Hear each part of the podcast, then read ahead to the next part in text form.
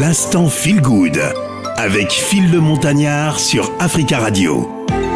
Bienvenue à tous. Instant feel good, parlons littérature avant de rentrer dans le week-end. On va s'intéresser à une légende de la musique africaine, mais également un auteur exceptionnel. Il s'agit euh, de Francis Bébé, auteur euh, camerounais.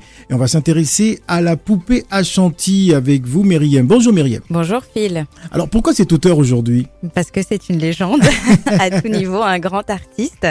Un grand artiste camerounais qui a, je pense, marqué toute une génération euh, par sa musique. Et moi, j'ai surtout été marquée par, par ses, livres incroyables qui sont encore publiés aux éditions Clés, une grande maison euh, d'édition camerounaise aujourd'hui qui lui fait honneur.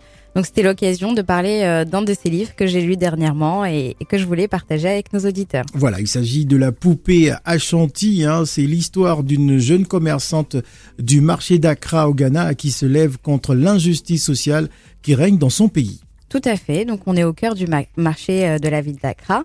Et c'est un moment de l'histoire où vraiment le pays est aux prémices de son indépendance.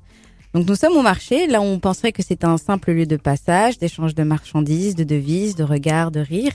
Mais ce serait minimiser vraiment l'importance du marché dans cette société et surtout minimiser l'action de la jeune Edna qui, de ce lieu, mènera une fronde qui viendra secouer les sommets de l'État. Le marché ici se présente vraiment comme euh, une expérience sociale, sociologique, où toutes les strates de la société sont présentes.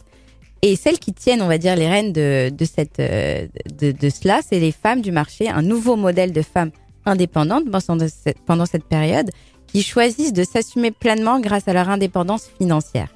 Bien qu'analphabètes, ou je dirais plus illettrées, parce que voilà, c'est des femmes qui, sont, qui ont pleine conscience de la vie politique et sociale, elles sont loin de manquer d'éducation donc et de conscience sociale et, politique.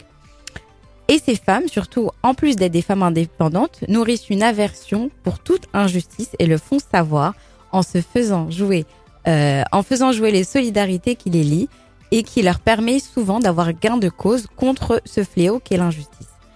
Et c'est une femme de marché, sa grand-mère, qui élèvera la jeune Edna. Elle, cette, euh, cette grand-mère, ne lui souhaite qu'une chose, qu'elle puisse suivre ses pas et être une grande commerçante, commerçante comme elle, indépendante et importante dans la vie du marché. Car pour cette grand-mère, cette voie sera beaucoup plus fructueuse que de poursuivre les études pour lesquelles elle vraiment nourrit une grande aversion.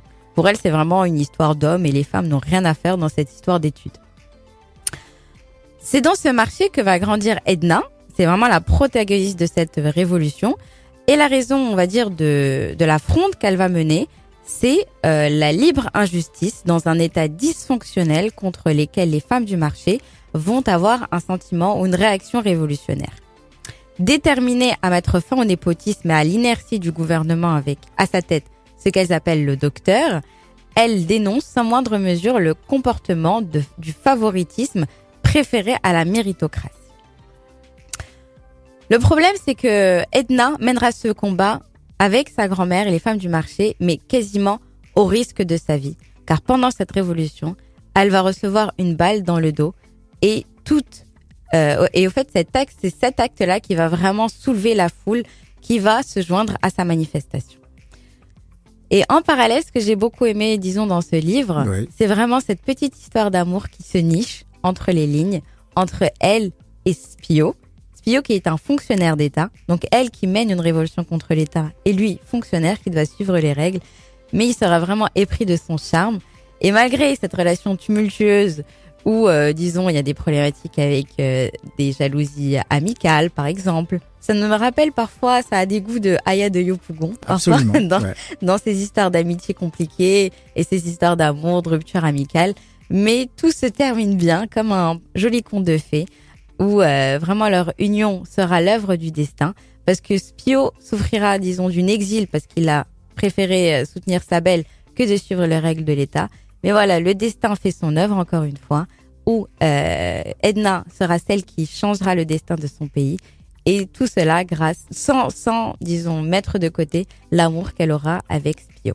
Alors je voudrais, Meriem, euh, citer, euh, donner quelques citations, notamment de, l'auteur hein, Francis Bébé. Il disait ceci l'Afrique d'aujourd'hui est un carrefour de plusieurs cultures. Nous, Africains d'aujourd'hui, nous le portons en nous Nous sommes le dialogue nord-sud avant euh, la lettre. Qu'est-ce que tu veux? Descartes, je connais, mais Birago Diop aussi. Et au-delà de Birago, Diop, il y a de vieux proverbes que j'ai la chance de connaître très bien. Je dis l'un sans dire l'autre, je n'ai donné qu'une partie de moi. Je voulais à tout prix hein, que les Noirs d'Afrique prennent conscience de leur musique et que les non-africains sachent aussi que nous existons à partir de là. Si on ne connaît pas cette musique africaine, sa philosophie, son passé, son présent et son avenir sont compris dans ce qu'il exprime musicalement, musique d'écoute ou de danse. Il était plutôt dans une musique d'écoute. C'était, je pense, euh, un artiste qui était pleinement ancré dans sa culture euh, camerounaise, qu'il tendait à une culture africaine, mais il était surtout tourné vers le monde, euh, dans un sens où la culture lie les êtres humains au lieu de les euh, séparer. Et euh, je pense que cette citation vraiment exprime sa démarche d'être tournée vers le monde, mais tout en étant ancrée et en essayant justement de mettre toutes les personnes là dans cette dans ce rythme là que ce soit les Africains même mais je pense que c'est quelque part aussi un message pour le monde de se lier à travers l'appréciation des cultures de chacun. Francis Bébé a été honoré du Grand Prix hein, de la mémoire à l'édition 2013 des Grands Prix des associations euh, littéraires. Merci Myriam, on va rappeler que bah, le titre de cet ouvrage, La poupée à chantilly, toujours disponible disponible en version numérique. Merci On Myriam. est moderne cette semaine. Et bon week-end. Bon week-end. L'instant Feel Good avec Phil le Montagnard sur Africa Radio.